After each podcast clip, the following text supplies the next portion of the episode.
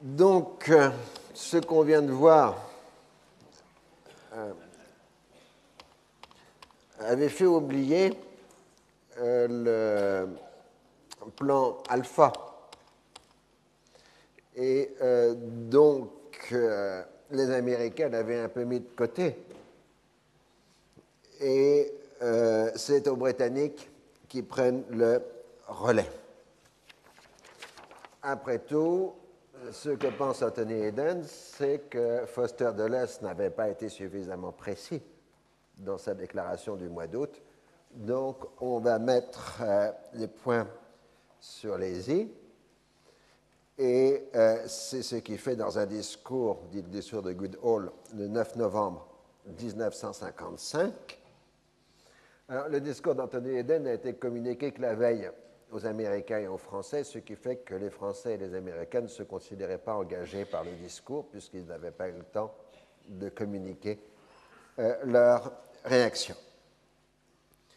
Alors, donc, il reprend évidemment le diagnostic précédent et en gros, il dit qu'est-ce que veulent les Arabes? Ils veulent une négociation sur la base du plan de partage. Qu'est-ce que veulent les Israéliens? Une négociation sur la base des lignes d'armistice. Eh bien, négocions quelque part entre les deux. Euh, et euh, donc, s'ils veulent vraiment la paix, ils arriveront dans une cadre de négociation avec garantie internationale et financement étranger à une solution euh, pacifique.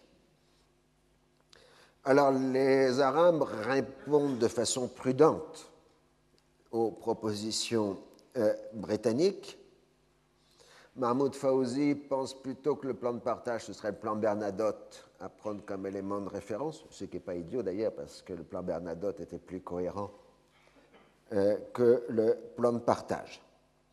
Et euh, l'Égypte se montre intéressée, mais évidemment, elle refuse tout contact direct avec les Israéliens. Elle n'accepte simplement que des discussions avec des émissaires américains et britanniques qui ensuite transmettraient euh, les propositions égyptiennes euh, aux Israéliens. Et c'est quand il y aurait un accord proche que l'on rendrait public euh, la, la, négociation. Et à ce moment-là, on passerait à la négociation publique. Évidemment, les Israéliens refusent absolument toute référence et au plan de partage et au plan Bernadotte et ne veulent entendre que des frontières fixées le long des lignes d'armistice. La presse israélienne compare euh, la proposition d'Eden à un nouveau Munich. Et décidément, on fera beaucoup d'utilisation de Munich dans cette région. Euh, et euh, donc, on est dans une relative impasse et d'autant plus que les Américains restent sur la ligne du discours du 26 août et non pas sur la ligne du discours de novembre. Alors en fait, les Américains et les Anglais avaient réfléchi pour essayer de trouver une solution. En gros, c'était une combinaison de diplomatie et de géométrie. Euh, le problème était que les Arabes voulaient une continuité territoriale entre l'Égypte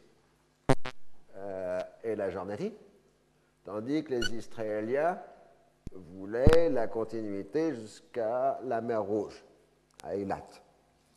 Alors, il y en a un qui s'est rappelé qu'en géométrie, un point n'a pas d'étendue.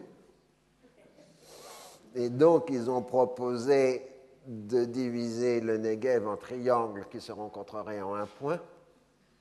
Et donc, comme un point n'a pas d'étendue, euh, le problème était ainsi réglé. Alors techniquement, on aurait mis le sous-sol arabe, et non plutôt le, sol israélien au point et un pont euh, arabe de l'autre côté, dans un mécanisme dit de triangle euh, qui se rencontrerait. Donc les quatre triangles, vous voyez, ici sur ce schéma tiré des documents d'archives. Hein, ce qu'on appelle en anglais des triangles qui s'embrassent, qui se triangle. Et donc, rappel géométriquement, un point n'a pas détendu. Hein, donc la continuité territoriale des uns et des autres serait ainsi maintenue. Alors les uns et les autres ne sont pas du tout convaincus. Euh, les Égyptiens, les Israéliens ne sont pas chauds du tout à céder du territoire national dans le Negev. Quant aux Égyptiens, il faut remarquer qu'est-ce qui se passerait si un soldat égyptien pissait du haut du pont euh, sur le territoire israélien. Euh, il y aurait un incident diplomatique, une crise internationale, etc., etc. Alors, par ailleurs, euh, Charette obtient une livraison minimale d'armes américaines de l'ordre de 10 millions de dollars, mais euh, avec l'invention propre aux diplomates de distinguer des armes offensives et des armes défensives. Euh, donc les Américains ne seraient prêts qu'à livrer qu'à des armes défensives à Israël, ce qui a toujours laissé quelques perplexités chez les militaires pour savoir quelle était la différence entre une arme offensive euh, et une arme euh, défensive. Euh, du côté du gouvernement israélien, Ben Gurion est brusquement beaucoup moins enthousiaste à faire une guerre préventive. D'abord parce que la majorité du gouvernement est hostile. Alors je rappelle que les gouvernements israéliens étant des gouvernements de coalition, les décisions importantes sont prises en vote par le gouvernement lui-même et pas nécessairement au niveau du Parlement, mais on vote déjà à l'intérieur du gouvernement. Et donc, contrairement au système français, euh, le Premier ministre peut se trouver mis en minorité à l'intérieur du gouvernement tout en restant au pouvoir. Le projet est simplement euh, rejeté. Et donc, comme il sent que le gouvernement est hostile à la guerre préventive, il l'abandonne, d'autant plus que ben Gurion a des mauvais souvenirs de la Seconde Guerre mondiale. Il a vécu à Londres durant la bataille d'Angleterre, le Blitz, et il n'a pas du tout envie de voir les villes israéliennes connaître le sort des bombardements de la Seconde Guerre mondiale. Jusqu'à la fin de sa vie, ce sera d'ailleurs sa hantise de bombardement aérien arabe. Et euh, il reste un problème technique. Si donc euh, le gouvernement abandonne le projet de guerre préventive, on reste à la politique de représailles. À l'époque où Ben Charette était Premier ministre et Ben Gurion ministre de la Défense, il avait été convenu que le lancement des opérations de représailles se ferait euh, sous la libre, en concertation entre les deux hommes. Le problème est que maintenant, Ben Gurion est Premier ministre et ministre de la Défense. Donc, euh, c'est lui qui décide sans conférer au gouvernement. C'est-à-dire qu'il décide avec lui-même. Il se concentre avec lui-même sur le sujet. Et euh, c'est toujours dans le secteur avec la Syrie qu'il y a des euh, problèmes parce que les Israéliens n'ont toujours pas récupéré leurs prisonniers faits par les Syriens. Donc, dans la nuit du 11, 11 au 12 décembre 1955, Ariel Sharon lance une attaque surprise avec les forces les plus importantes jamais engagées par euh, lui. 37 soldats syriens sont tués, ainsi que 12 civils, contre 6 tués du côté israélien. Alors Charette est furieux parce qu'il n'était pas prévenu, et deux, il était en train d'essayer de négocier du côté occidental des livraisons d'armes à Israël, et que du coup, euh, tous les fournisseurs d'armes occidentaux euh, mettent un embargo pour punir Israël, pour sanctionner Israël, disons, euh, du raid inattendu. Là, vous avez sur cette photo Ben Gurion et Moshe Charette dans un meeting. tandis que Nasser, lui, il manifeste publiquement sa solidarité à la Syrie, mais refuse d'entrer dans une politique d'escalade. Au contraire, son discours euh, se montre, en tout cas vers les Occidentaux, très ouvert aux propositions d'Anthony Eden, sans euh, dire qu'il les accepte, il demande plus, hein, mais il dit publiquement dans plusieurs interviews de l'époque qu'il est prêt à faire euh, la paix avec Israël sur la base du plan de partage, du plan Bernadotte, etc. Il y a entre autres une interview avec Jean Lacouture à l'époque euh, sur ce thème, ce qu'on peut considérer comme euh, des signaux politiques à destination des Occidentaux. Et le Conseil de sécurité condamne par la résolution 111 la violence, etc., etc., demande l'échange des prisonniers et la fin des combats. Et euh, clairement, au Conseil de sécurité, l'Union soviétique a pris la défense des intérêts arabes. Finalement, l'échange de prisonniers aura lieu le 29 mars 1956. Alors, un nouvel acteur intervient dans la région, c'est le secrétaire général des Nations Unies, Dag Ahmadjoun, qui vient de prendre depuis quelques mois ses fonctions et qui décide, devant la montée des tensions, de prendre directement la gestion du dossier du Moyen-Orient en faisant une première tournée en janvier 1956 au Proche-Orient. C'est une prise de contact. Il a même l'illusion qu'il pourrait obtenir la démilitarisation des zones démilitarisées. Euh, mais euh, bon, ça s'avère rapidement être euh, un échec. Et euh, on va donc à ce moment-là passer euh, d'alpha à gamma, puisque les noms codes se suivent dans la politique américaine. Donc, euh, alpha, à la, fin 55, a donné des résultats contrastés. Le plan Johnston a été transmis à la Ligue des États arabes qui l'a renvoyé à une commission technique pour études complémentaires, ce qui est une façon universelle d'enterrer un problème. Euh, mais Nasser dit qu'il s'agit que d'un simple ajournement et qu'il soutient le plan Johnston. L'Égypte nassérienne reste l'élément essentiel du dossier.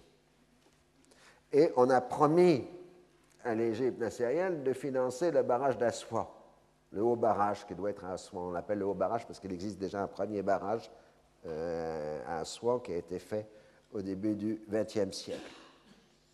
Alors, il y a un problème compliqué qui va vous montrer les difficultés britanniques.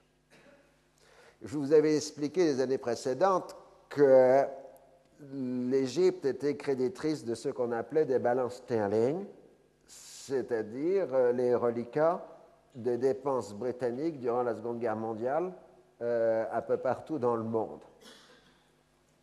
Et en 1955, les balances sterling égyptiennes représentent 150 millions de livres sterling, ce qui est une somme absolument colossale. Quand on sait que les réserves de la Banque d'Angleterre à l'époque fluctuent entre 700 et 800 millions de livres sterling. Autrement dit, l'Égypte possède le cinquième des réserves en devises de la Grande-Bretagne. Or, en même temps, à cette époque, encore 40% du commerce mondial se fait en livres sterling. Donc le problème des Britanniques, c'est qu'il faut financer le barrage d'Assouan sans euh, que l'Égypte le paye avec des balances sterling, parce que sinon c'est la monnaie britannique qui serait par terre. Euh, ce qui rend évidemment le problème un peu plus compliqué. De surcroît, les Britanniques veulent évidemment que ce soit des compagnies britanniques qui participent aux travaux du barrage. Donc, qui poussent les Égyptiens à se tourner vers la Banque internationale pour la reconstruction et le développement, la BIRD, c'est-à-dire l'actuelle Banque mondiale, euh, pour obtenir des crédits correspondants, donc de faire payer par les Américains et non pas par eux euh, euh, le barrage. Mais la Banque mondiale, enfin la BERD, se déclare prêt à couvrir une partie des frais du chantier, mais demande que le reste soit fourni par les États-Unis et par la Grande-Bretagne sous forme de balance sterling. Et d'autre part, puisque c'est financé par la Banque mondiale, la Banque mondiale veut que ça se fasse par appel d'offres international et non plus par contrat réservé aux entreprises britanniques, ce qui est évidemment déplaisant euh, pour les Britanniques. Alors, dans l'été 55, un premier pas avait eu lieu en mettant un accord de déblocage des balances sterling égyptiennes sous forme de tranches successives de 15 millions puis de 20 millions de livres sterling annuels, euh, ce qui permettrait de débloquer la totalité des balances sterling entre 1956 et 1963. Du coup, l'Égypte aurait eu la couverture en balance sterling de ses emprunts auprès de la Banque mondiale et auprès euh, des Américains. Et c'est à ce moment-là qu'il y a eu l'annonce de contrat d'armement euh, avec la Tchécoslovaquie. L'idée des Anglais et des Américains, c'est de pousser l'Égypte au maximum à investir dans le barrage d'Aswan, ce qui fait que les disponibilités financières de l'Égypte seraient asséchées et qu'elle n'aurait pas les moyens de se continuer à se procurer euh, de l'armement. Mais du coup, il faut que les Américains financent une partie des travaux. En fait, ce n'est pas question, tellement une question d'argent. L'Égypte a l'argent. Mais l'Égypte doit payer une partie des travaux en devise forte. Et donc, euh, ce qui compte dans l'affaire du financement, c'est euh, découvrir les besoins du barrage, enfin de la construction du barrage en devise forte. Et c'est ça pour ce que les Anglais, la Banque mondiale et les États-Unis sont censés fournir. C'est cette partie-là euh, du projet. Mais le gouvernement d'administration Eisenhower a un nouveau problème. C'est que s'il demande au Congrès des États-Unis de financer une partie des travaux du barrage, les Américains vont le Congrès va exiger que ce soit des compagnies américaines qui participent aux travaux. Donc, évidemment, il y a bisbille entre les Américains et les Anglais euh, pour savoir qui construira euh, le barrage. Donc, ça explique le retard pris dans les négociations, parce qu'il y a une négociation préalable entre les États-Unis et la Grande-Bretagne euh, pour définir le financement. donc, la proposition est faite à l'Égypte seulement le 17 décembre 1955. Euh, la Grande les États-Unis fourniraient 54,6 millions de dollars, la Grande-Bretagne 15 millions euh, et la Banque mondiale le reste pour la première phase des travaux. Et puis ensuite, la Banque mondiale avancerait l'argent pour les phases suivantes. Euh, donc, ça permet de contrôler à chaque étape, puisqu'on divise par phase, euh, le développement euh, du, chantier, et donc, par conséquent, de contrôler par là les, finances égyptiennes. Le problème, c'est que les Égyptiens sont hyper sensibles sur ce sujet parce que c'est la banqueroute égyptienne des années 1870 qui a amené l'occupation britannique en 1882 occupation temporaire qui a duré trois quarts de siècle. Ah, euh, donc, euh, s'il y a bien une chose que les Égyptiens ne veulent pas entendre, c'est un contrôle externe sur leurs finances. Ils ont de trop mauvais souvenirs. Il faut bien comprendre que le chantier d'Aswan est le chantier le plus important jamais engagé dans le tiers-monde à cette date. Et en même temps, c'est un chantier euh, totalement politique. Donc, pendant qu'on discute, on commence à discuter avec les Égyptiens du financement du barrage, chose qui n'a évidemment rien à voir avec la paix israélo-arabe. Enfin, ce sont deux initiatives parallèles qui, évidemment, sont censées progresser au même rythme, de même que le plan Johnston n'avait rien à voir avec la question palestinienne. Euh, les Américains lancent d'urgence la modification des plans alpha qui est codé gamma. Alors, gamma, euh, c'est accélérer le processus fait par alpha sans les Britanniques, exclusivement par le biais d'un émissaire américain encadré par la CIA. C'est-à-dire que Gamma se fera sans contact avec les ambassades.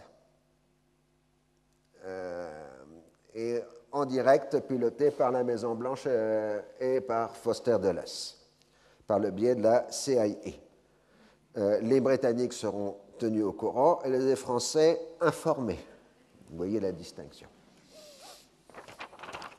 la mission est confiée à Robert Anderson, euh, qui est un ancien pétrolier texan, un ami personnel d'Eisenhower, qui a exercé déjà des fonctions ministérielles au ministère de la Défense et qui est chargé de procéder à un rapprochement entre Israël et l'Égypte. Là, vous avez la photo de Robert Anderson que vous pouvez voir. Euh, donc, on fera miroiter à Nasser un soutien égyptien dans sa politique arabe, ainsi qu'un soutien matériel, le haut barrage. On laissera aussi entendre que s'il n'est pas sage, il y aura quelques problèmes sur le marché international du coton pour le coton euh, égyptien. Quant à Israël, on lui fait comprendre que c'est son intérêt de faire la paix, même si ça implique quelques sacrifices territoriaux. Donc, euh, l'affaire euh, sera menée directement et en secret par Anderson, avec simplement du côté égyptien Kim, Kermit Roosevelt, Kim Roosevelt, et du côté israélien, Angleton, c'est-à-dire CIA, monde arabe, CIA Israël, euh, qui gère le dossier. C'est-à-dire quand Anderson est en secteur égyptien, il est avec Kermit Roosevelt. Quand il est en Israël, il est avec James Angleton, euh, les deux hommes des services de renseignement américains euh, pour la région. Donc, du 17 au 21 janvier, Anderson est en Égypte où il rencontre Nasser, évidemment dans un domicile privé, puisque euh, l'affaire n'est pas publique. L'atmosphère est amicale, mais euh, Nasser ne se montre pas convaincu euh, de la nécessité d'agir maintenant.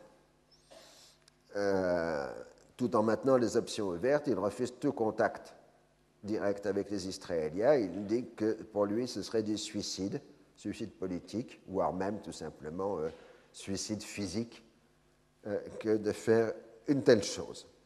Il ne parlera qu'avec les Américains. Alors, euh, ensuite, Anderson part pour Israël. Il faut bien comprendre qu'aux États-Unis, c'est suivi par les deux frères, Foster Dulles secrétaire d'État, et Alan Dulles, qui est le chef de la CIA et la commission frère. Ça facilite les choses euh, pour la mission euh, Anderson. Euh, donc, Anderson ensuite rencontre Ben Gurion et Charette, fait un rapport de discussion du Caire. Ben Gurion exprime sa méfiance en disant que d'ici 6 à 8 mois, les Égyptiens auront le moyen de détruire Israël. Euh, et ne cherche en négociant qu'à temporiser, à gagner du temps, et qu'Israël ne cédera jamais ni sur les territoires ni sur les réfugiés. Ensuite, Anderson revient OK euh, pour mieux définir les propositions, mais comme euh, au, premier cours, au premier tour, les Égyptiens s'en tiennent à des propositions générales et refusent de détailler la question. Donc, on décide de faire une pause euh, pour que les experts euh, précisent euh, les propositions. D'autant plus qu'on est centré dans une espèce de compte à rebours, puisque le 1er mars, les Israéliens ont annoncé qu'ils reprendraient les travaux hydrauliques dans la zone démilitarisée entre Israël et la Syrie. Donc la Syrie est menacée si les travaux reprenaient de tirer, etc. Donc on a une peur de conflagration générale. Alors en février, la négociation Anderson reprend. On fait signer à Nasser une belle lettre en anglais, vous comprenez parfaitement euh, l'anglais. C'est une lettre qui a été en fait négociée entre Kermit Roosevelt et Nasser directement euh, dans laquelle Nasser déclare que son pays n'a aucune intention agressive et ne souhaite que se consacrer à son développement économique. L'Égypte défend les droits fondamentaux du peuple arabe, victime d'une injustice en Palestine, mais reconnaît qu'il est désirable d'éliminer les tensions entre les États arabes et Israël. Alors, ce qui est important, ce n'est pas le texte, c'est la signature, parce que Eikal, dans ses différents écrits, nie que Nasser a signé la lettre. Hein, donc vous voyez sur la photo qu'il y a bien la signature euh, de Nasser. Alors, euh, une fois qu'on a la lettre, euh, on peut rediscuter.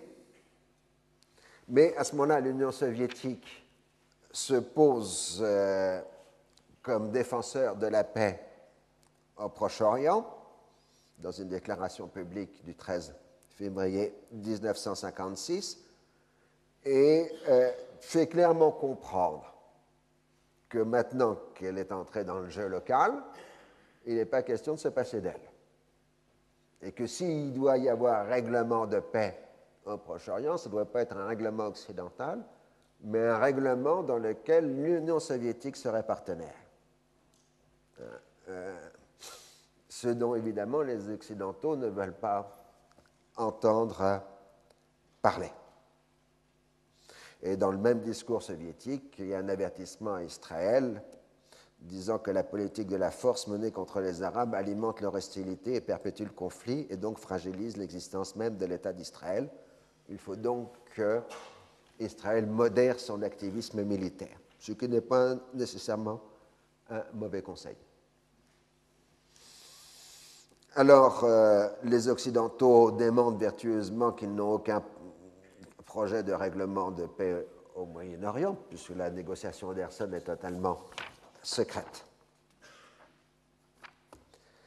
Alors, on attend normalement le 1er mars pour savoir qu'est-ce qui se passera. Mais on oublie le côté jordanien des choses. Alors, il faut rappeler que en 1949, l'opposition palestinienne à la fusion avait été en réalité très très forte euh, entre la Cisjordanie et la Jordanie. Elle était entre autres alimentée par le décalage culturel extrêmement important entre la Cisjordanie et la Transjordanie. Le niveau de développement économique et culturel de la Cisjordanie était beaucoup plus élevé que le petit État bédouin, entre guillemets, parce qu'il y a beaucoup de pays en Jordanie, euh, transjordanien. Et ça se traduisait par le fait que la monarchie d'Abdallah était une monarchie, monarchie très patriarcale, alors qu'il y avait déjà des marxistes communistes euh, en Cisjordanie. Puisque le, communisme avait commencé à se développer en Palestine dans les dernières années du mandat euh, palestinien. Mais en dehors euh, de la, du Parti communiste, il y avait surtout en Cisjordanie le développement de tous les nouveaux mouvements politiques du monde arabe, en particulier le mouvement des nationalistes arabes euh, de Georges Abache, créé euh, à l'Université américaine de Beyrouth, le MNA, le Rakat el-Kaoumiyin, euh, il y avait aussi évidemment le parti basse euh, qui commençait à se développer euh, en Jordanie. Il y avait aussi, non moins classiquement, des frères musulmans, comme en Égypte, puisque les frères musulmans avaient commencé à s'étendre dans la région à la fin des années 40, et que Hassan el-Banal, le chef de la confrérie, avait envoyé son gendre Sarid Ramadan euh, diriger la confrérie en Cisjordanie, Palestine, euh, quelque temps avant sa mort. Et donc, euh, la confrérie jordanienne avait des liens forts avec la confrérie égyptienne et était donc violemment anti-nassérienne. Et à côté de cela, Sarid Ramadan avait créé un congrès islamique pour lutter pour la cause palestinienne, qui était voisine euh, des frères musulmans. En plus, il y avait une scission euh, des frères musulmans jordaniens, qui était le Hizb Tahrir, Parti de la Libération, qui était une scission en 52, mouvement clandestin, dont le programme était de libérer le monde musulman de l'impérialisme occidental et de créer un État islamique mondial sous forme de califat, d'où le rejet de l'identité palestinienne. Ceci est très intéressant parce que le Hizb Tahrir est le premier à faire le saut entre l'identité ethnique palestinienne et l'identité unique musulmane.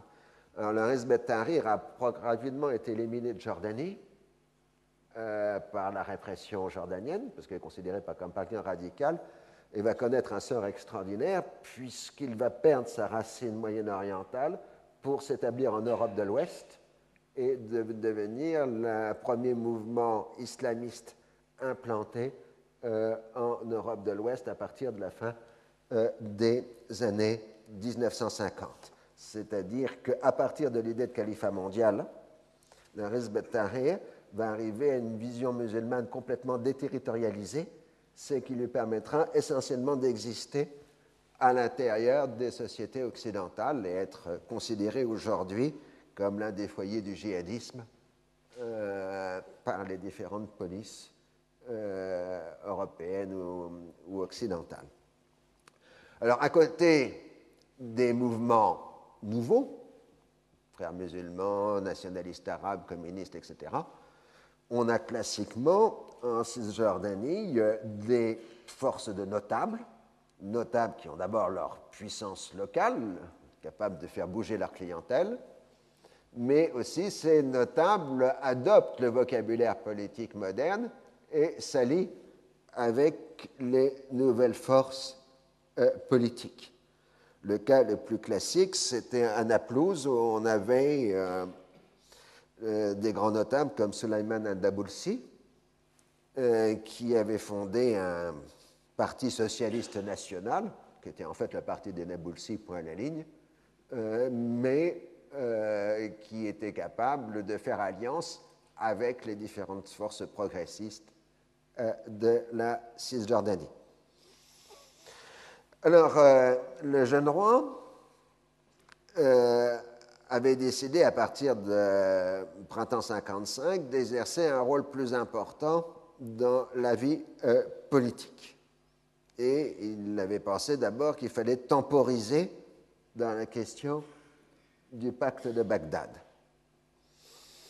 Et euh, la Grande-Bretagne avait pris acte de la volonté de la Jordanie de temporiser dans le dossier du pacte de Bagdad et avait donc transmis à l'Égypte nassérienne que la Jordanie n'entrerait pas dans le pacte de Bagdad, ce qui était considéré comme un geste britannique euh, en faveur de l'Égypte.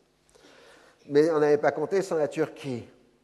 Et en Turquie, Menderes ne pouvait pas accepter l'idée que la Jordanie allait rester à l'extérieur euh, du pacte, car euh, depuis la livraison d'armes tchèques, l'Égypte est devenue un danger considéré comme mortel par la Turquie, puisque la Turquie se trouverait pris entre deux feux, entre l'Égypte et l'Union soviétique. Et donc, en novembre 1955, Manderes envoie une délégation de haut rang en Jordanie pour pousser la Jordanie à adhérer au pacte, avec garantie militaire turque par rapport à Israël et par rapport à la Syrie. Et euh, Hussein avait été conquis par ses idées, ainsi que Glob Pacha. Alors à Londres, on s'inquiète un peu de tout ça. Et on, voit surtout le risque de, voir la Jordanie s'éloigner de l'orbite britannique. Donc on pousse, contrairement à l'engagement pris, euh, la Jordanie à joindre le pacte de Bagdad. Les Américains demandent d'agir avec prudence, mais Londres passe outre. Et en décembre 1955, on envoie tout simplement le chef d'état-major impérial, le général Templer, euh, pas noté, euh, à Amman, persuader la Jordanie d'entrer dans le pacte. Et euh, évidemment, il y a des offres financières, des offres d'armement considérables à la clé de l'entrée de la Jordanie euh, dans le pacte. Mais dès le premier jour de la visite du chef d'état-major impérial, des manifestations éclatent dans le pays et pratiquement à partir de 8 décembre, toute la Cisjordanie semble en état de quasi-insurrection contre la politique euh, britannique. Les ministres palestiniens démissionnent euh, du gouvernement et le gouvernement tombe le 14 décembre. Hussein essaie d'apposer un nouveau gouvernement, mais aucun Palestinien n'accepte d'y participer. Et à partir du 16 décembre, les émeutes semblent gagner la Transjordanie.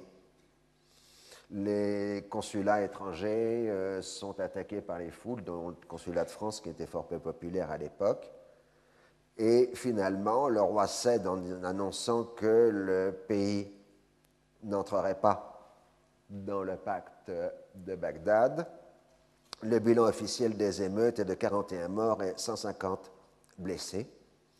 C'est un fiasco total pour la politique euh, britannique et euh, la monarchie hachémite semble vraiment extrêmement vulnérable. Alors, dans tout ça, on ne voit pas que le 14 décembre, la Jordanie est entrée à l'ONU, euh, qui est quand même une date importante, puisque pendant dix ans, l'Union soviétique avait mis son veto à l'entrée de la Jordanie aux Nations Unies. Alors, vous noterez au passage qu'aucune clause territoriale n'a été imposée à la Jordanie lors de son entrée à l'ONU, contrairement à la légende qui voudrait que l'annexion de la Cisjordanie par la Jordanie euh, n'aurait été reconnue que par le Pakistan et la Grande-Bretagne, ce qui est un thème que vous retrouverez encore sur le site du ministère israélien des Affaires étrangères au moment de l'entrée de la Jordanie à l'ONU, dans la résolution, euh, aucune référence n'a été faite au statut territorial de la Jordanie, ce qui implique donc qu'on reconnaît euh, son intégrité territoriale. Rappelons qu'en revanche, lors de l'entrée d'Israël en 1949 à l'ONU, il y a des réserves concernant sa définition territoriale qui ont été émises. Euh, donc, spontanément, entre guillemets, l'Égypte et l'Arabie saoudite se montrent prêts à remplacer la Grande-Bretagne euh, dans le financement de la Jordanie, parce que, bon, faut bien comprendre que la Jordanie, ça n'existe que par des financements extérieurs. Dans les années 50, les financements extérieurs dépassent la moitié du budget de l'État jordanien. Sinon, la Jordanie n'est pas viable, euh, tout simplement. Alors, euh, le roi laisse courir. Mais si donc l'affaire du pacte de Bagdad est réglée, euh, il reste l'affaire de Globe Pacha lui-même. depuis 1955, l'hostilité était latente entre le roi et le chef de son armée. Ostensiblement, le débat portait sur la question du déploiement de l'armée en Cisjordanie. Euh, la question était que Glom Pacha voulait que l'armée jordanienne soit en retrait des frontières pour pouvoir euh, agir de façon concentrée en tas d'attaque israélienne, exactement une stratégie parallèle menée par l'armée israélienne, alors que la population cisjordanienne voulait une garde statique de la ligne d'armistice parce qu'elle était soumise au raid de représailles israélien. Euh, la seconde question était l'arabisation des cadres, c'est-à-dire que Globe Pacha voulait bien euh, faire monter en grade les officiers arabes de l'armée jordanienne pour qu'ils remplacent progressivement les officiers britanniques, mais à condition qu'ils soient compétents, ce qui, dans la perspective de Globe Pacha, prendrait une bonne quinzaine d'années euh, pour terminer l'arabisation euh, des cadres de l'armée. Mais la vraie question est de savoir qui était le maître dans le pays. Et au moment de la crise de décembre 1955, Glum Pacha a tout simplement envisagé un gouvernement militaire en Jordanie euh, pour euh, permettre l'entrée euh, de la Jordanie dans le pacte de Bagdad. Et ça, évidemment, le roi ne pouvait pas accepter de laisser l'armée prendre le pouvoir, surtout si l'armée est dirigée par un général britannique. Ah, donc, le roi va se rapprocher d'un groupe d'officiers arabes qui ont pris le nom d'officiers libres à la méthode égyptienne, à la mode égyptienne, euh, pour avoir l'appui de l'armée avant de se lancer dans l'épreuve de force avec Gleb Pacha. Et la date fatidique, c'est le 1er mars, parce que tout le monde pense qu'il y aura la guerre le 1er mars entre Israël et les États arabes.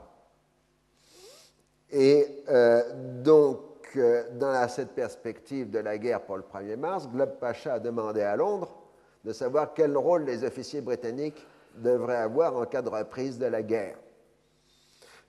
Euh, et Hussein décide de montrer qui est le maître dans le royaume. Et le 1er mars, euh, en s'appuyant sur les officiers libres, il renvoie Globe Pacha en Grande-Bretagne, immédiatement embarqué dans un avion à destination de Londres. Les principaux officiers britanniques connaissent le même sort dans les semaines qui suivent.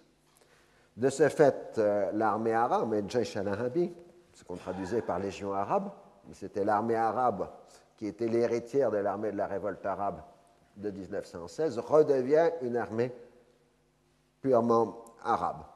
Du coup, le roi acquiert euh, une immense popularité, mais bien évidemment aussi la lutte pour le pouvoir est maintenant engagée entre les différentes factions euh, jordaniennes. Alors, euh, en Angleterre, à l'époque, euh,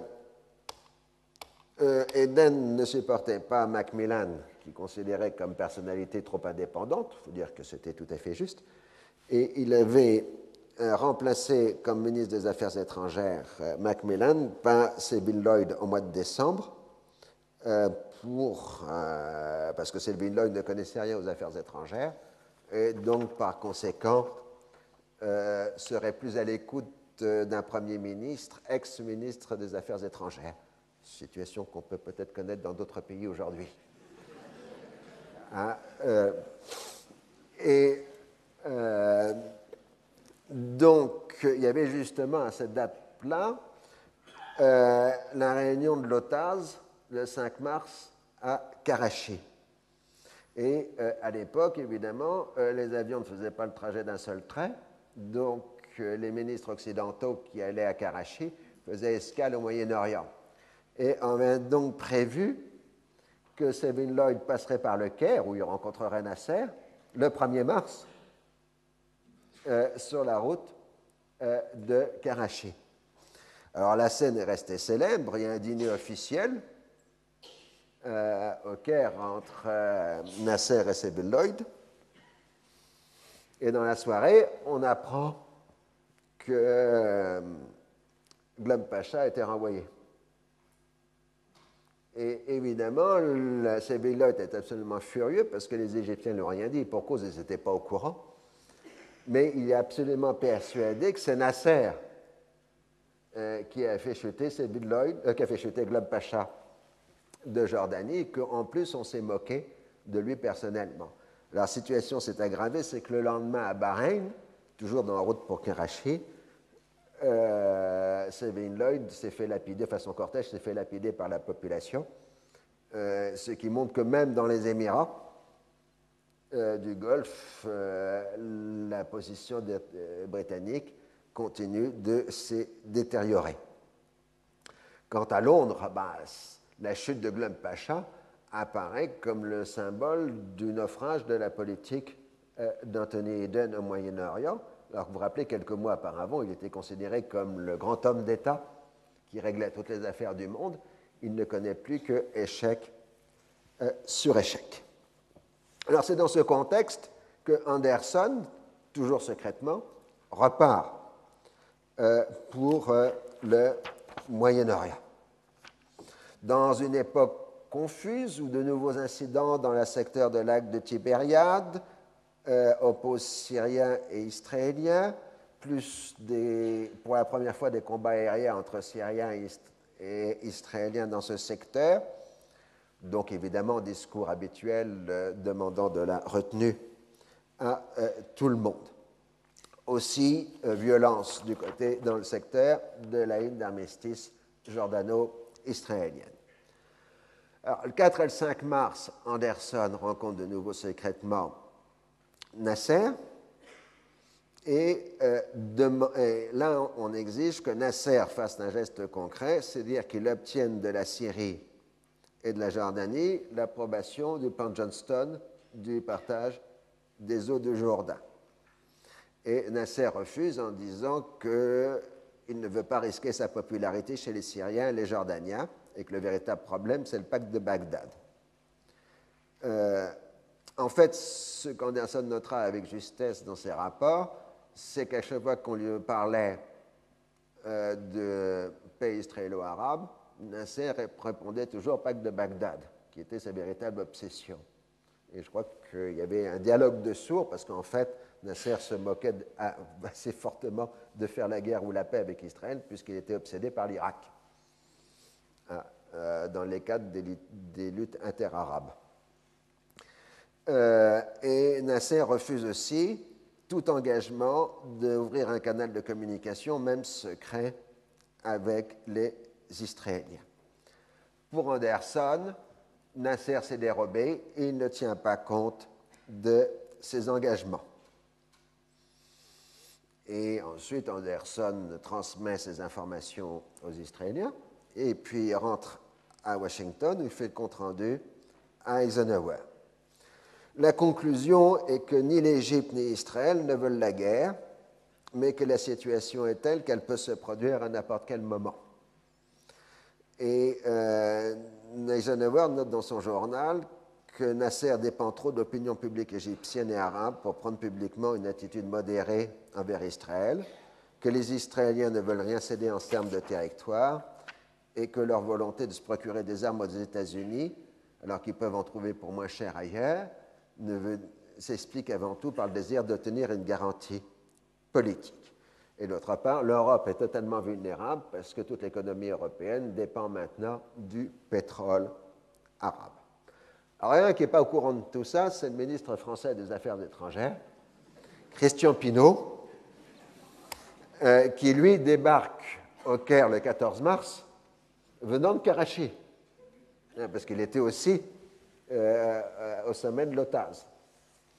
Alors, en fait, Pinault a débarqué inopinément au Caire, comme d'habitude, pour discuter de l'Algérie.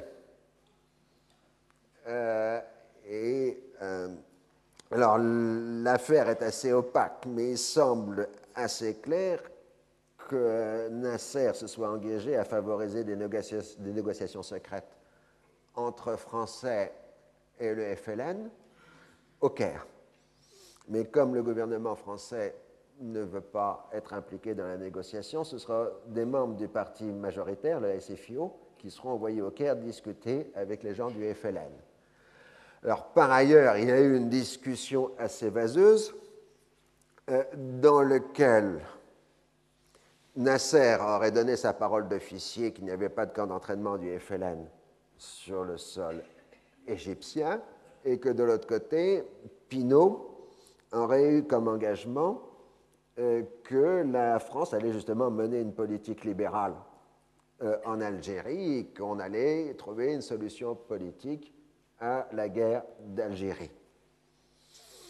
Alors tout ça avait été rendu public en termes dans un communiqué un peu vaseux qui avait plutôt compliqué les choses. En ce qui concerne le dossier israélien, euh, Nasser a resté sur les positions de la mission Anderson, disant qu'il était prêt à faire une paix Israël sur la base du plan de partage, etc. Donc il en était resté à Alpha. Et euh, Pinault euh, donc transmet un télégramme à sa sortie du Caire, disant Nasser m'a dit qu'il veut faire la paix avec Israël, ce qui sera transformé dix ans après dans ses mémoires par Nasser veut détruire Israël. hein, ce qui fait que les lectures des mémoires sont parfois un peu dangereuses à confronter avec les documents d'archives. Alors, il y aura euh, évidemment un malentendu total. Euh, parce que d'un côté, en effet, il y aura discussion entre une délégation de la et une délégation du FLN Caire, selon l'accord négocié avec Nasser. Mais d'autre part, la première chose que fera le gouvernement Guy Mollet au retour de Pinot, c'est de voter les pouvoirs spéciaux en Algérie et de rappeler le contingent.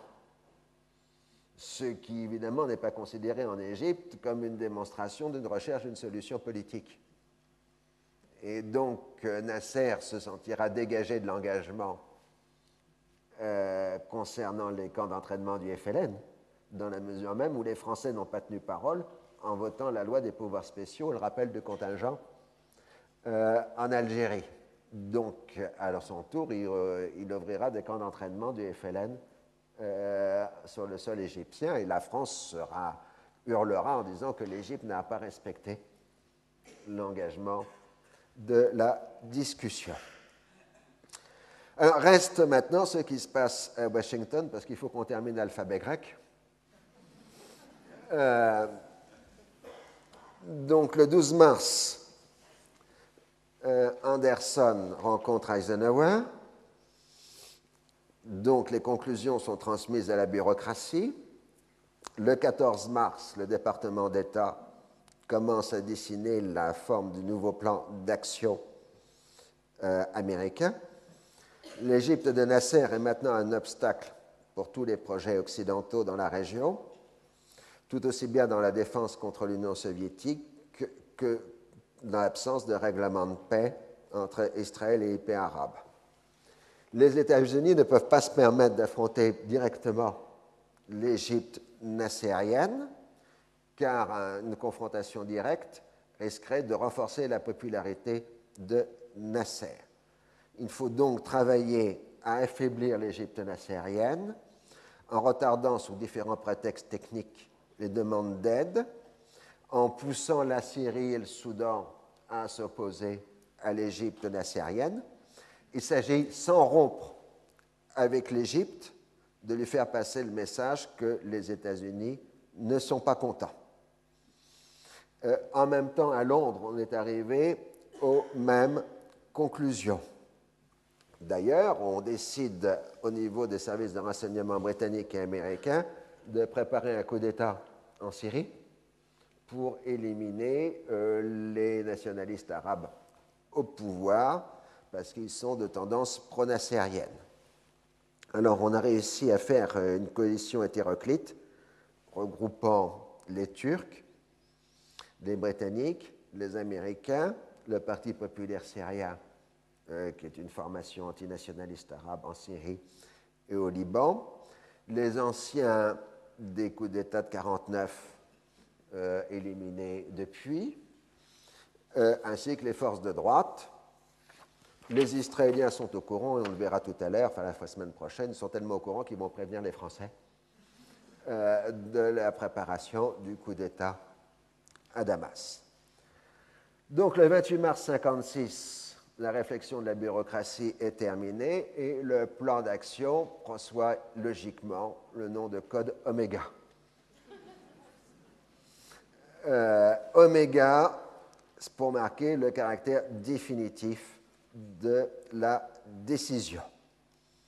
On va isoler l'Égypte, paralyser son économie, euh, susciter le maximum de concurrence dans le monde arabe euh, et en particulier, il n'y a qu'une seule solution pour régler la question du nationalisme arabe, c'est de créer un antagonisme, c'est s'appuyer donc sur l'islam politique euh, pour limiter les dégâts. Donc on mettra en avant l'Arabie saoudite, défenseur de l'islam, contre le nationalisme arabe qui a vraiment trop de faveur pour Moscou. Alors Omega va être géré au niveau du Middle East Planning Group, avec Russell, qu'on a déjà vu dans Alpha. Et euh, en même temps, Eisenhower prend une autre décision fondamentale. Nous sommes maintenant, vous l'avez vu, en fin mars, début avril 56. Nous sommes à moins de six mois des élections présidentielles américaines. Eisenhower a décidé de ne pas se laisser influencer par une quelconque considération, entre guillemets, locale pour les élections présidentielles, même au risque de mettre en cause sa réélection, c'est-à-dire en clair, il n'y aura pas de livraison d'armes américaines à Israël, ni de garantie de sécurité américaine à Israël. Le message est passé au Congrès par le biais du chef des démocrates au Sénat, Lyndon Ben Johnson, pour expliquer que les États-Unis ont deux intérêts majeurs, la préservation de l'État d'Israël et le maintien des relations amicales avec les Arabes, car cela implique la liberté d'approvisionnement de pétrole de l'Europe. La tentative d'arriver à un règlement du conflit israélo-arabe a échoué et la principale préoccupation immédiate est d'éviter la guerre.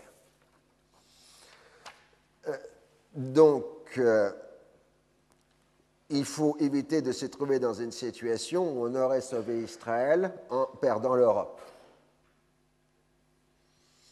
Et euh, donc, pour cela, il faut s'opposer vigoureusement à toute agression, d'où qu'elle vienne, au Moyen-Orient.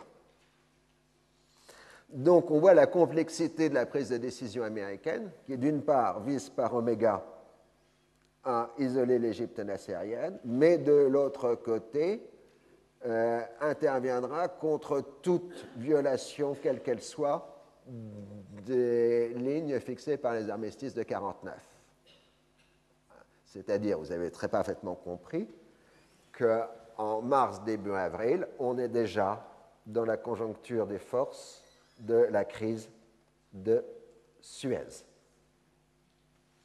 Et euh, Nasser, lui, soupçonne des intentions américaines et fait savoir par ce qu'on appelle gentiment le canal habituel, c'est-à-dire la CIA, s'il n'y a pas une tentative américaine pour euh, détruire son régime. Car lui, il, doit avoir mal entendu, il n'a jamais mis fin à la mission Anderson. Et les Américains lui répondent par le canal habituel que les Américains attendent quand même une certaine réciprocité dans les rapports. Alors, euh, dans ce cadre d'Oméga, la première décision est de ne pas financer le haut barrage, mais ne pas le dire. Hein, euh, donc, on va accumuler les obstacles techniques dans la négociation avec l'Égypte euh, concernant le haut barrage. Donc, dans ce début d'avril 56, tout le caractère de la crise de Suez est déjà parfaitement défini, ce que nous verrons bien évidemment la semaine prochaine dans la suite du grand feuilleton.